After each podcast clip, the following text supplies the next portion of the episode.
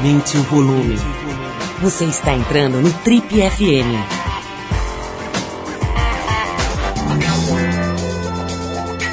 Oi, eu sou o Paulo Lima e a gente está começando mais um Trip FM, o talk show da revista Trip. São 33 anos de entrevistas, reflexão e boa música.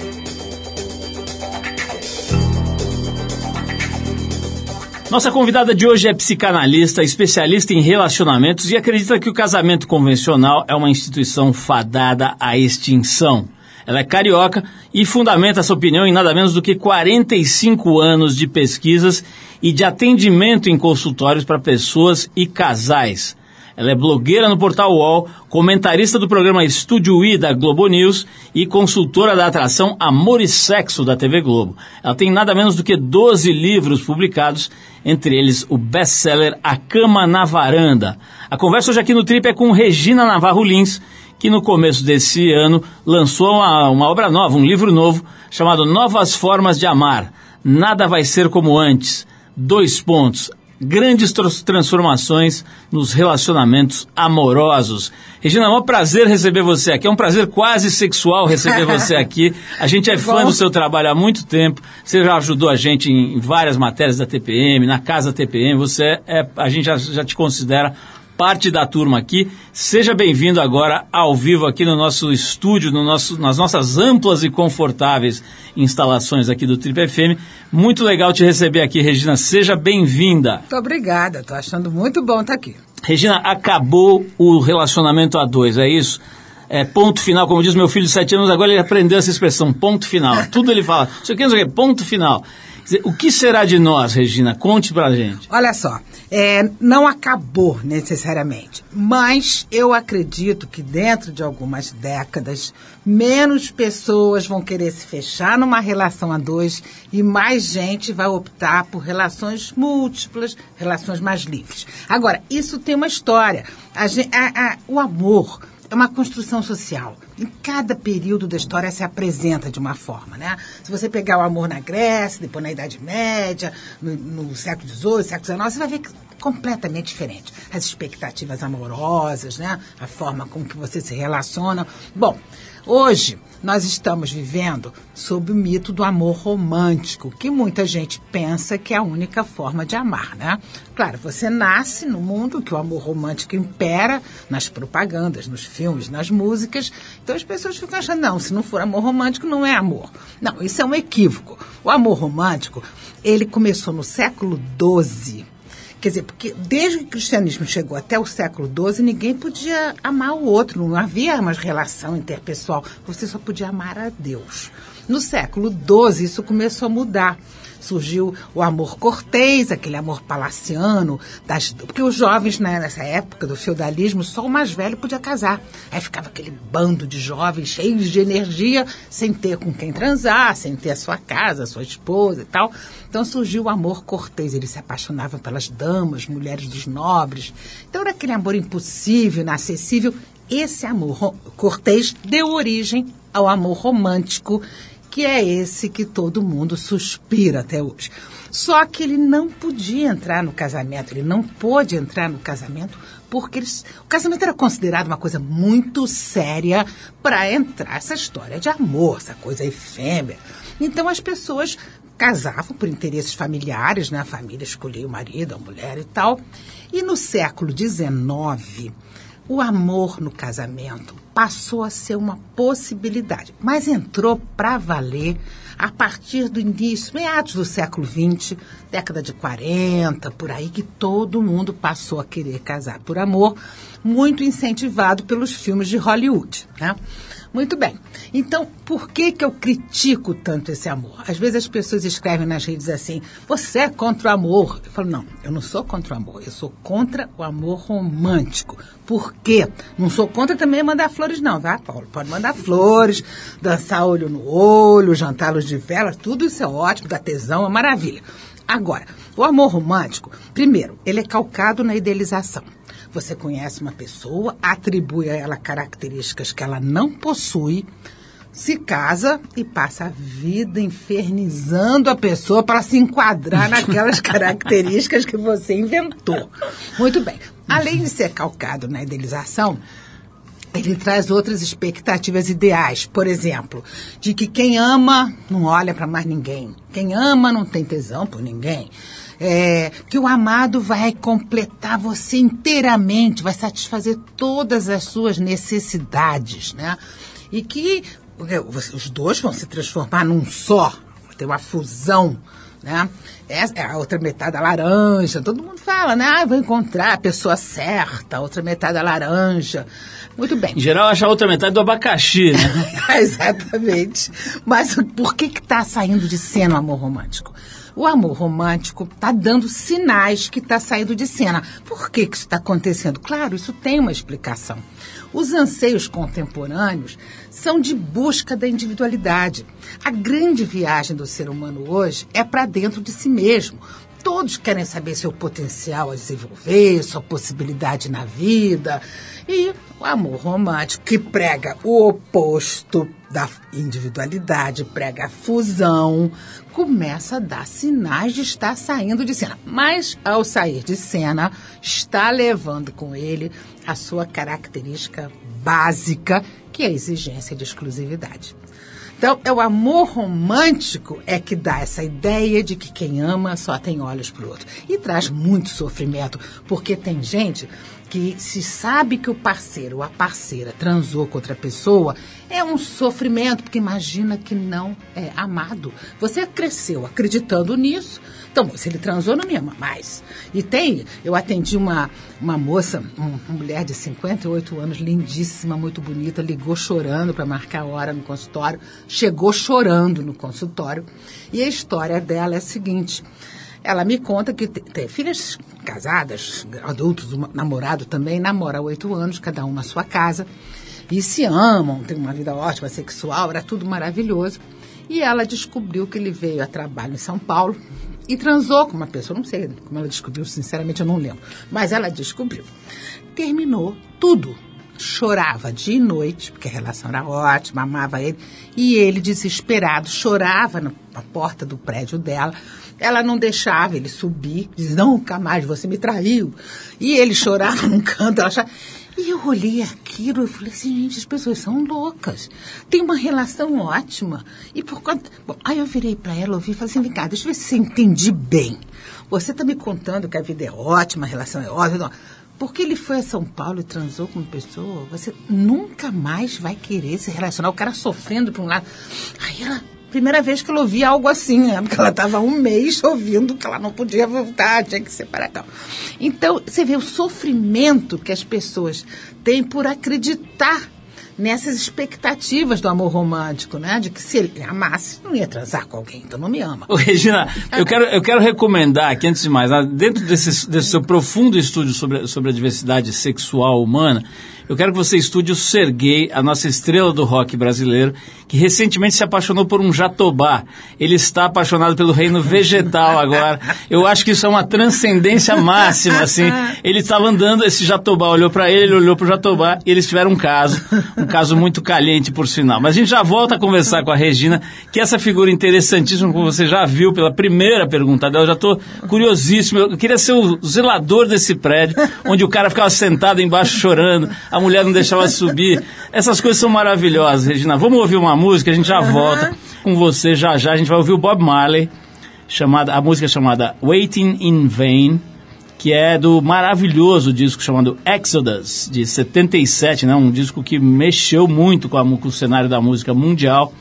É, Bob Marley, Robert Nesta Marley, o nome dele de, de, batismo. Vamos de música, a gente já volta com o Trip FM, hoje recebendo com muito prazer e com muita honra a psicanalista Regina Navarro Lins. Meio mulher, meio divã. Vamos lá!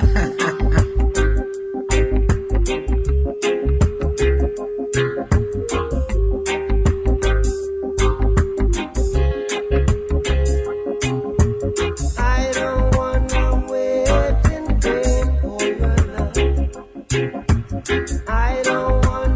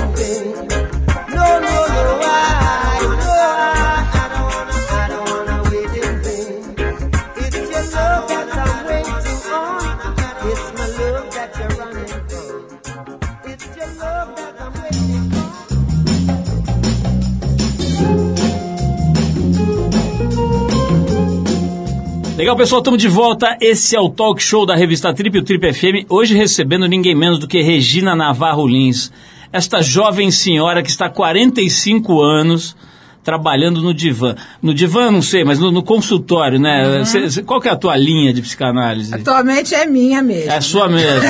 a linha Lins. Ô, ô Regina, ah. uma coisa que me fascina é o seguinte, olha, é, é, vou te contar uma rápida historinha. A gente faz a, a revista TPM há 17 uhum. anos, né?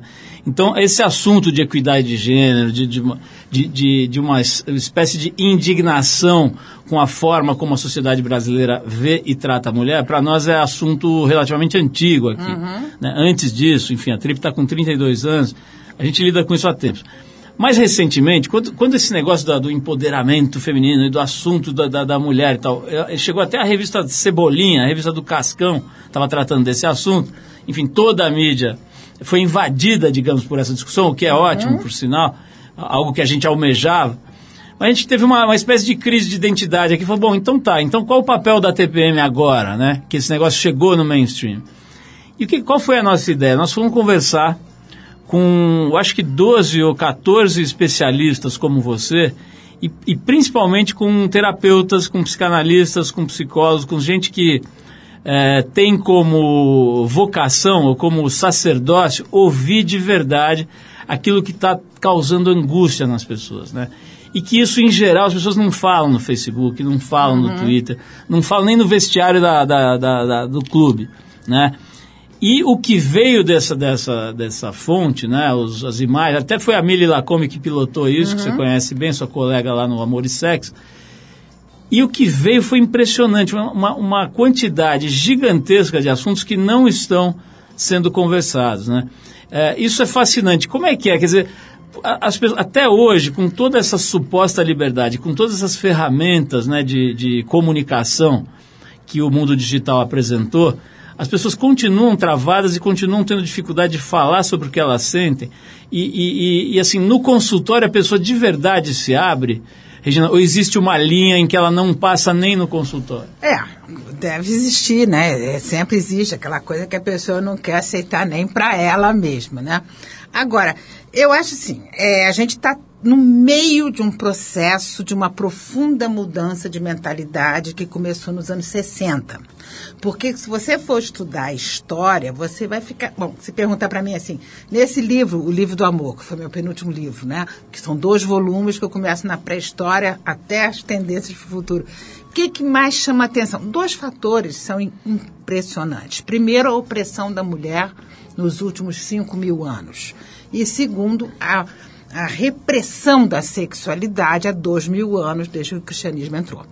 Então, isso é incrível. O sexo foi visto como uma coisa feia, uma coisa suja, criou-se a ideia há dois mil anos de, da, da nação eterna. Então, no, entre o século III e o V, centenas de milhares de pessoas na Europa toda iam para o deserto do Egito massacrar o corpo porque tinha tido pensamento sexual, ia ter da nação eterna. E as pessoas acreditavam nisso. Então você vê, a gente vem de uma história de repressão sexual, que o sexo é considerado abominável, sujo, perigoso e tal. Então, nos anos 60, a partir da pílula, porque na verdade não começou, essa mudança não começou só com a pílula, não. A pílula foi decisiva, mas começou no pós-guerra, porque é, os jovens, pela primeira vez no pós-guerra, a guerra acabou em 1945, a Segunda Guerra, com bomba atômica, Guerra Fria. Então os jovens nos Estados Unidos, principalmente os chamados teenagers, começaram a questionar os valores dos pais, os valores da sociedade. Não, nós não queremos esses valores. Todo mundo com medo de uma bomba atômica cair na cabeça. Então, foi o primeiro passo para mudança radical na forma de pensar e viver. Eles se recusaram. O filme Hair mostra muito bem isso, né? Eles lutavam contra a guerra do Vietnã e tal. Nos anos 50, aí surgiu a geração Beat, os beatniks que atravessavam os Estados Unidos, escritores, né? Lutando por liberdade, não aceitando os valores. O rock and roll. O rock and roll foi incrível, né? Porque quando Elvis rebolava daquele jeito, a televisão foi proibida de focalizá-lo, né, da cintura para baixo. Então, a famosa a, pelvis, é, Elvis da pelvis. Exatamente. As manchetes assim, decência, imoralidade, blá, Então, o que que aconteceu? É, quando surgiu a pílula no início da década de 60, foi um marco. Aí já vinha vindo esses pensamentos, mas não podia. Sem a pílula, sem métodos contraceptivos eficazes, seria impossível essa revolução sexual que a gente assistiu, né? Está é, assistindo ainda.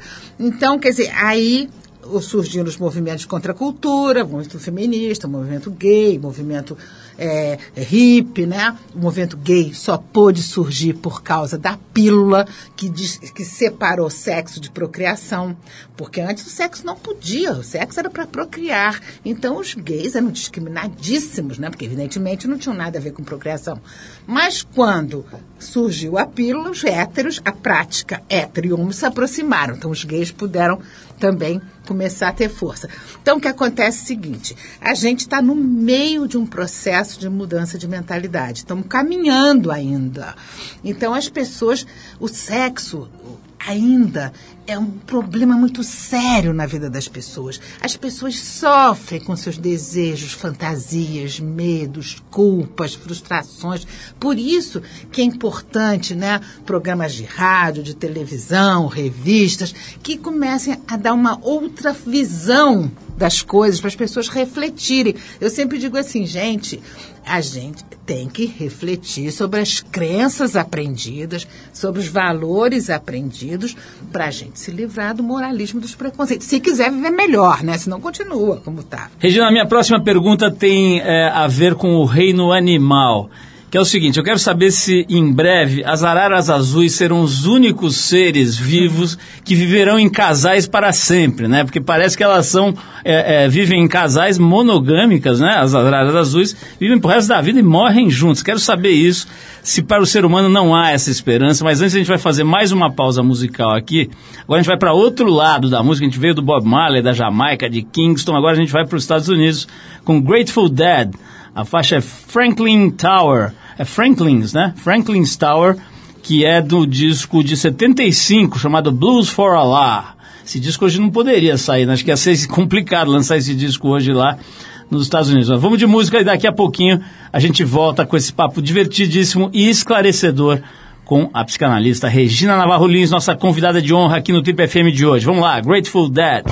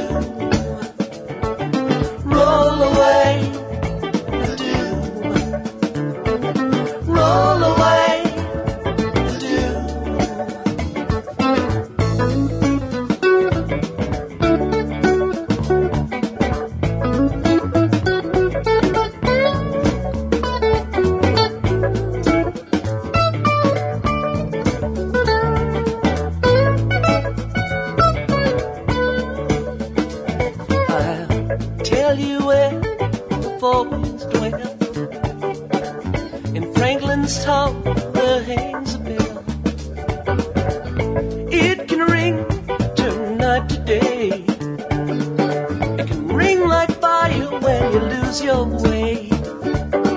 Roll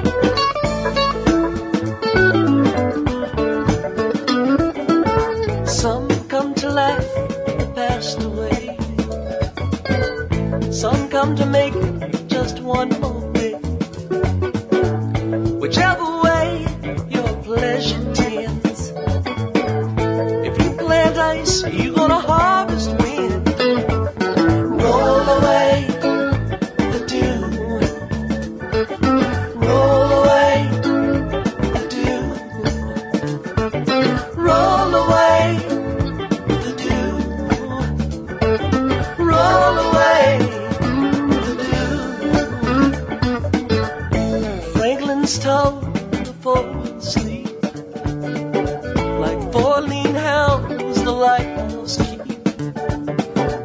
Wildflower seed of sand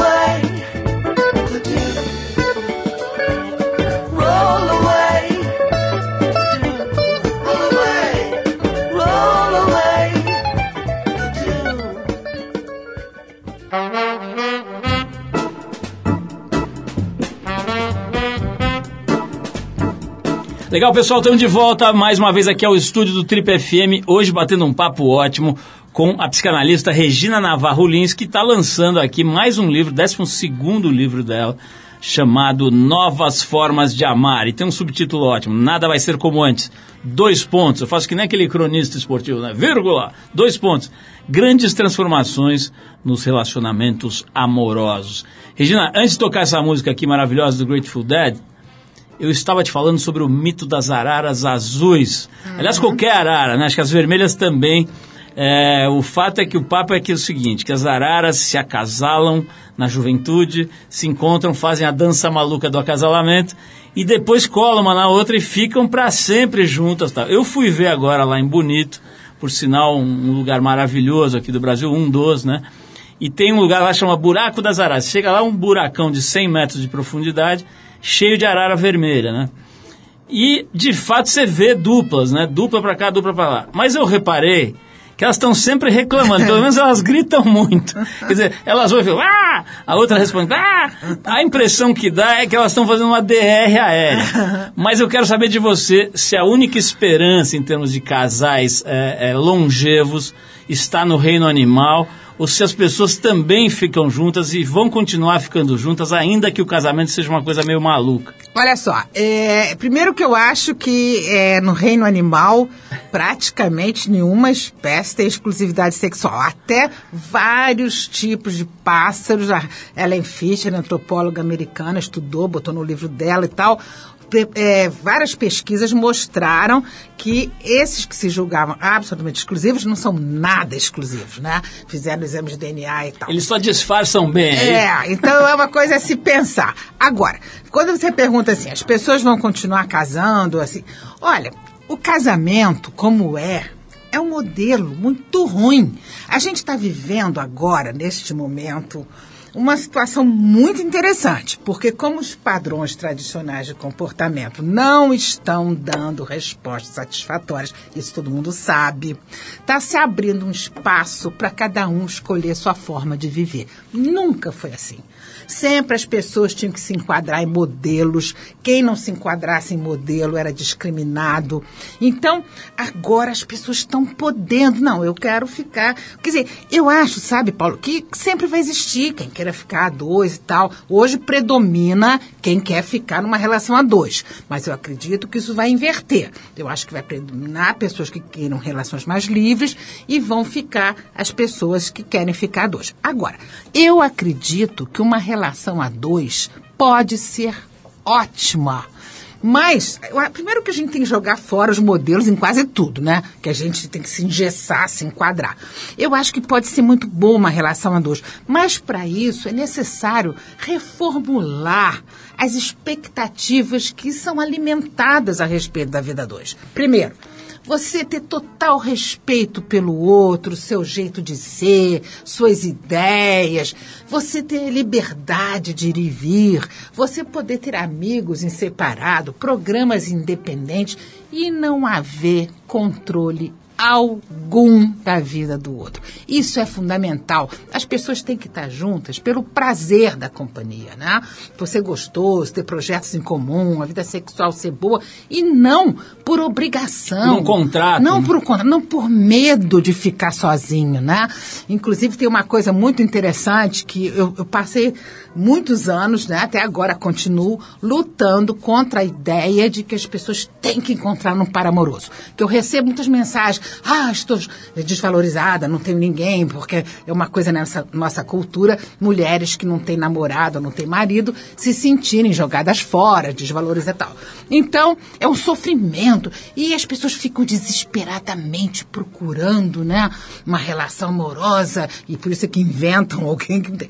E aí, a co- eu sempre luto. Gente, existem muitas coisas na vida. Você tem que ter amigos, tem que ter projetos, tem que ter um trabalho interessante. Não pode ter repressão, ter medo do sexo. Pode ter sexo casual. Você pode ter uma vida sexual rica. Não precisa de um namorado. Eu, ah, eu acho que vou ficar muito feliz o dia que eu co- conseguir contribuir para as pessoas tirarem a ideia fixa de que elas têm que ter um par amoroso dentro desse modelo. Eu acho que vai ser bem legal. Regina, tem uma outra questão, assim, ligada a esse tipo de padrão de patologia e tal, que é o negócio da, da, da performance, né? A gente fez uma matéria aqui na Trip bastante recente sobre a molecada, os, os homens jovens, que estão comprando quantidades industriais de, de Viagras e assemelhados, né? E estão criando uma dependência psicológica. Quer dizer, o cara não consegue é, é, performar sexualmente se não tiver a garantia daquela, daquela droga, etc.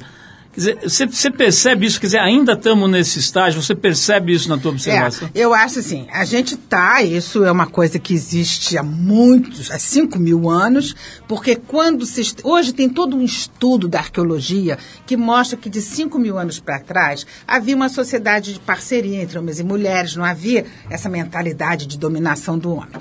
Mas eles o homem e a mulher não sabiam que o homem participava da procriação. Você sabe que só existiam deusas mulheres mulheres, não existia um deus masculino. Então, quando a mulher engravidava, eh, achavam que tinha sido um sopro que veio dos, dos mares, das grutas. Que, né? Então, a mulher era referenciada, porque você imagina, era deusa na Terra. Nasce uma criança de dentro dela e sai leite, ninguém, magicamente, porque não, não associavam o ato sexual a isso.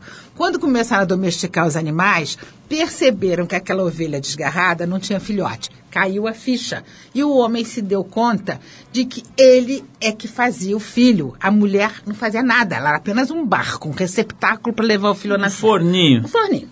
Eles, e isso coincidiu com o surgimento da propriedade privada. Meu rebanho, minha terra. Então foi aí que as mulheres começaram a ser aprisionadas, né? E se criou, se dividiu a humanidade em duas partes, homem para um lado, mulher para o outro, se criou um ideal masculino. Força, sucesso, poder, coragem, ousadia, ganhar dinheiro, nunca brochar. E isso vem vindo. Então, muitos homens que estão presos a esse mito da masculinidade, porque muitos estão, né? Isso é uma educação muito forte do machismo, né?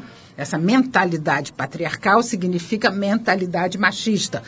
Então, o homem passou a dar um valor enorme à ereção. Enorme. Então, para muitos homens ainda hoje, o sexo bom lá acabou. E as mulheres ficam vendo navios, um número absurdo, nunca teve orgasmo, não sabe nem o que, que é isso, porque o homem vai tão ansioso. Muitos homens já se libertaram, tá, gente? Mas o, todos aqui dentro É, claro. sem dúvida alguma. então, o homem vai tão ansioso para o ato sexual, porque precisa provar que é macho para corresponder ao ideal masculino, que ele não espera a mulher estar excitada suficiente para né, pra ver a penetração, vai logo, ele fica excitado muito mais rápido, precisa de menos quantidade de sangue, irrigando os órgãos genitais. Então, hoje, ainda tem homem, que, jovens, que compram Viagra pelo pavor de quem sabe não ter ereção. Eu acredito, Paulo, que na medida que as mentalidades estão mudando, é, esse machismo também está diminuindo, porque a fronteira entre masculino e feminino está se dissolvendo. Não existe mais nada que interesse o homem, não interessa a mulher. Eu adorei a tripla TPM juntas, porque eu acho que é exatamente isso. Não tem mais nada que interesse um e não interessa a outro. Né? Deixa eu te perguntar em cima exatamente desse ponto, Regina, o seguinte. é, ah, vamos fazer uma pausa para a música, mas vou deixar a pergunta no ar. Existe uma discussão, enfim, de décadas, talvez séculos, sobre a questão do feminino e do masculino. Né? Se isso seria uma, uma, uma é, construção social, né? influência do meio, que não existe o masculino e o feminino. Tem gente é, respeitável que defende essa linha e tem gente respeitável também que defende a linha de que, pô, não é bem assim, né? A, a natureza deixa claras as diferenças e ela se manifesta, biriri, bororó. Só pelo seu abanar de cabeça, eu já vi que você é da alternativa A. Mas eu quero tratar desse assunto E tô logo, louca para falar disso. logo depois da gente ouvir aqui, ó, essa banda. Agora nós vamos para Nashville, ainda nos Estados Unidos. É, Chama-se Natural Child, a banda. E a faixa é Out in the Country, que é do disco Dancing with Wolves, Dançando com Lobos, de 2014. Depois da música, então, a gente saberá a opinião da pequena Regina sobre essa questão secular. O masculino e feminino são criações é, do, do ser humano, da cabeça da gente, da sociedade, ou vem ali atávico no código genético? Como é que é isso? Vamos saber já já.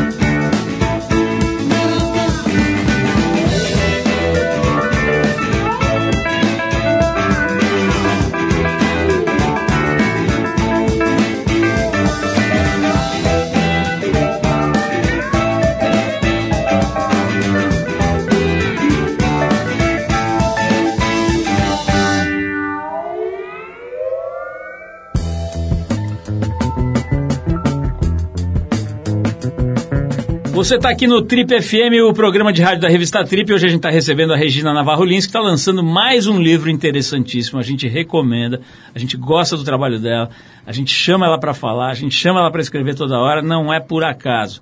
Então vai lá dar uma olhada, o livro chama-se Novas Formas de Amar, Nada Vai Ser Como Antes. Grandes transformações no nos relacionamentos amorosos. Regina, estava tocando aqui num ponto que causa, causa celeuma. Exatamente. É um ponto que, assim, tem discussões históricas, homéricas. Eu considero que tem boas defesas de ambos os lados. Mas é o seguinte: seriam o masculino e o feminino é, construções sociais, quer dizer, coisas que a gente vai aprendendo, que vão sendo incutidas na cabeça da gente desde o do, do útero, ou a gente tem diferenças fundamentais entre o masculino e o feminino que se manifestam via biologia, via outras coisas, via, via tipos de comportamento. Qual é a sua visão? Olha, que existe diferença entre masculino e feminino é óbvio, mas as diferenças, para mim, são exclusivamente anatômicas e fisiológicas. Então, para a gente entender como é uma construção social, quando o sistema patriarcal se instalou há 5 mil anos, aquilo que a gente estava falando, né? Dividir a humanidade em duas partes, um para um lado, mulher para o outro, determinou um ideal masculino. Força, sucesso, poder, coragem, ousadia. E o ideal feminino. A mulher tem que ser cordata, submissa, obediente, porque toda essa dominação que a mulher sofreu está diretamente ligada à gravidez. Então, quer dizer, quando surgiu a propriedade privada, a mulher foi aprisionada porque o homem não queria correr o risco de dividir herança com o filho do outro. Então, a história começou assim. Então, masculino e feminino foi dividido e muita gente acha que masculino vem da pessoa. Às vezes alguém discute comigo, diz, não, mas o cérebro, sim, mas eu quero saber em termos de comportamento. O que acontece é o seguinte. Todos nós somos fortes e fracos, nós, homens e mulheres, fortes e fracos, corajosos e medrosos, passivos e ativos, independente se é homem ou mulher. Então, o que vai depender é das circunstâncias e das características de personalidade de cada um. Tem mulheres que são muito mais decididas do que seus parceiros, homens que são muito mais. é, por exemplo, antigamente o homem não podia cozinhar, né? Hoje você vê a quantidade de cozinhar era coisa de mulher. Quer dizer, essas coisas, as- masculino e feminino, para mim não existem. Masculino e feminino foi uma construção da sociedade patriarcal para aprisionar ambos os sexos a estereótipos. Então, por exemplo, quantos homens, homem não chora, homem, quantos homens tiveram que abrir mão da sua vontade de dançar ou da sua vontade de ser ator antigamente? Quantas mulheres, as mulheres não podiam dirigir, as mulheres não podiam usar calça comprida, as mulheres não podiam trabalhar. Sabe o que, que diziam das mulheres, Paulo? Que elas tinham um cérebro úmido. E pela história, como você vai ver, Essa- seja lá o que for, que eu também não sei o que que é ter cérebro. Mas diziam que a mulher tinha cérebro, tem cérebro, cérebro úmido, que a mulher não pode pensar, que a mulher não poderia votar, tanto que é muito recente a mulher votar, né? Porque diziam que a mulher não tinha é, a alma preparada para as convulsões políticas, né? Então, ela- então, a mulher foi desqualificada nesses últimos 5 mil anos. Ela só servia para dar prazer sexual ao homem, ou para cuidar dele, ou para cuidar dos filhos. Sempre foi assim. Na Qua- É Grécia, quase um animal de. de- é, na Grécia clássica, quer dizer, se você pegar o sistema patriarcal, demorou mais ou menos 2.500 anos para se instalar. Ficou totalmente instalado em 600 a.C., na época áurea da Grécia, né, na Grécia clássica, que as mulheres eram um nada. As mulheres nem fazer refeições que os maridos podiam fazer. Elas ficavam trancadas num lugar chamado gineceu, o lugar das mulheres, né? Então, é, eu acredito assim, que todos nós somos tudo isso e é, é muito prejudicial essa ideia de masculino e feminino. Você cria pessoas mutiladas, porque se eu sou obrigada a abrir mão de uma característica minha, de personalidade, de uma tendência, só para poder me enquadrar no que é considerado feminino, eu estou me mutilando. né? Regina, eu, eu quero saber, então, a partir do seu raciocínio, que forças do mal estariam por trás das estatísticas que toda hora a gente lê, dizendo que as pessoas casadas vivem mais, duram mais, são mais felizes e morrem com bastante idade. Olha, bom, primeiro que pesquisas você tem que avaliar quem está fazendo, né? Você sabe que eu coloquei nesse meu livro, Novas Formas de Amar, em relação à não monogamia, só para você ter uma ideia. Eu peguei matérias de uma jornalista da BBC e pesquisas que ela fez que mostram como você- é difícil você discutir a não monogamia, porque até os cientistas e psicólogos que fazem pesquisas, eles já contaminam de tal maneira que eles partem da premissa que a monogamia é melhor. Então, é incrível porque você não pode acreditar muito.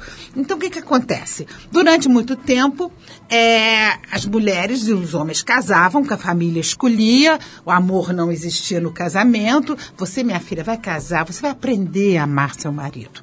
Isso é o que diziam, né? E acontece o seguinte, as expectativas eram outras. Então, as pessoas se conformavam. A vizinha era assim, a prima, a tia, a mãe. Então, quais eram as expectativas? Marido provedor e respeitador. E a mulher tinha que ser boa dona de casa, boa mãe, não deixar faltar o botão na camisa dele. Quando o amor entrou no casamento, as coisas mudaram, passaram a ser. Quais as expectativas hoje? Realização afetiva e prazer sexual. Por isso que há separações. As separações só começaram a acontecer depois que o amor entrou no casamento. Porque antes ninguém tinha motivo para separar. Ué, você já casava sabendo. Né? Que o cara tinha que ser provedor e A não ser que ele se tornasse um alcoólatra, desse uma surra todo dia, aí aceitariam a sua separação. Mas fora isso, não. Então as pessoas eram resignadas. É aquilo que elas conheciam. Você só deseja, Paulo, o que você sabe que existe. Quando você não sabe que você não deseja. Então eu acho o seguinte, eu acho que existem alguns poucos casamentos que são bons, mas dentro desse modelo que está aí de controle, ciúme, possessividade, não acredito em bom casamento. Regina, eu tenho que fazer, eu tenho que acabar aqui porque o tempo estourou, mas eu tenho, uma, tenho um tópico aqui no índice do seu livro que eu não aguento, eu quero saber do que se trata sem ler. Eu quero que você me explique, antes de ler, né, porque eu vou ler agora saindo daqui, que é o seguinte, tem aqui prazer sexual. Aí tem vários subitens e tem aqui sexo com a esposa. O que, que é? Assim, é uma espécie de manual para ter prazer. O que, que tem nesse capítulo? O sexo O com a esposa, é, durante muito tempo, o século XIX, que é um século muito próximo da gente, foi do- de uma repressão atroz. Então, o sexo com a esposa tinha que ser um sexo muito certinho. As, mulher- as mulheres usavam um camisolão Com com, buraco, né? furo, É. que o pênis entrava ali, não podia ver, não se via, tudo na- escuro.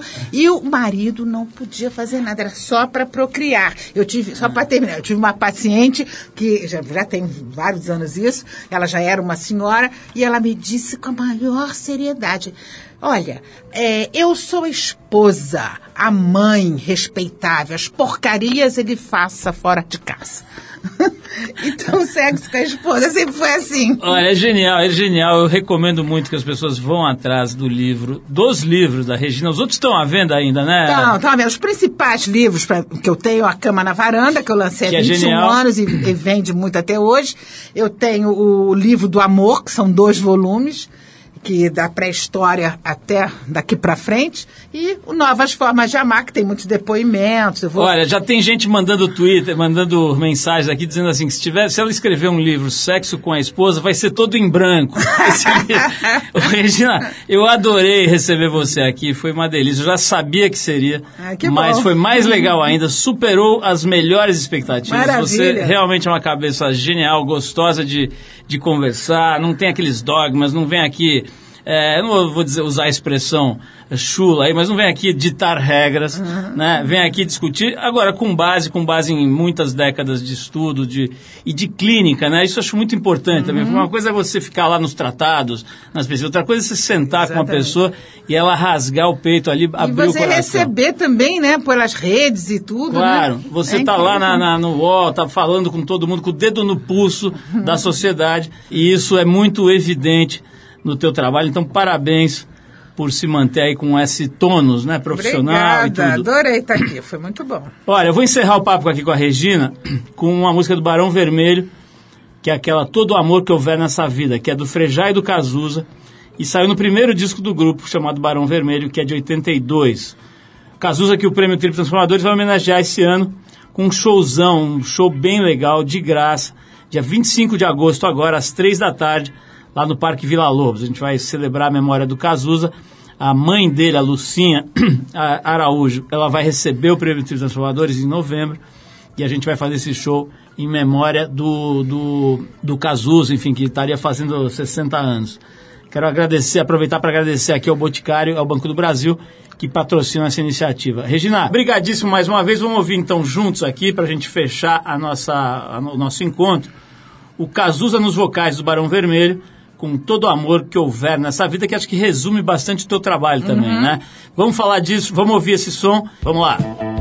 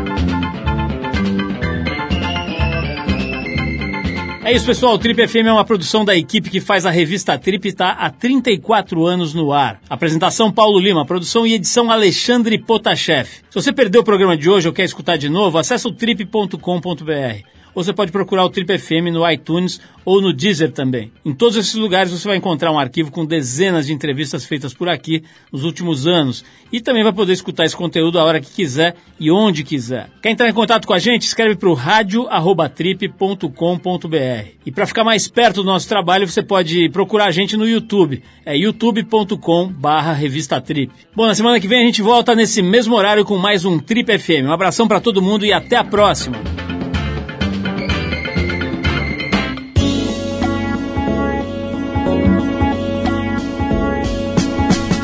Você ouviu Trip FM.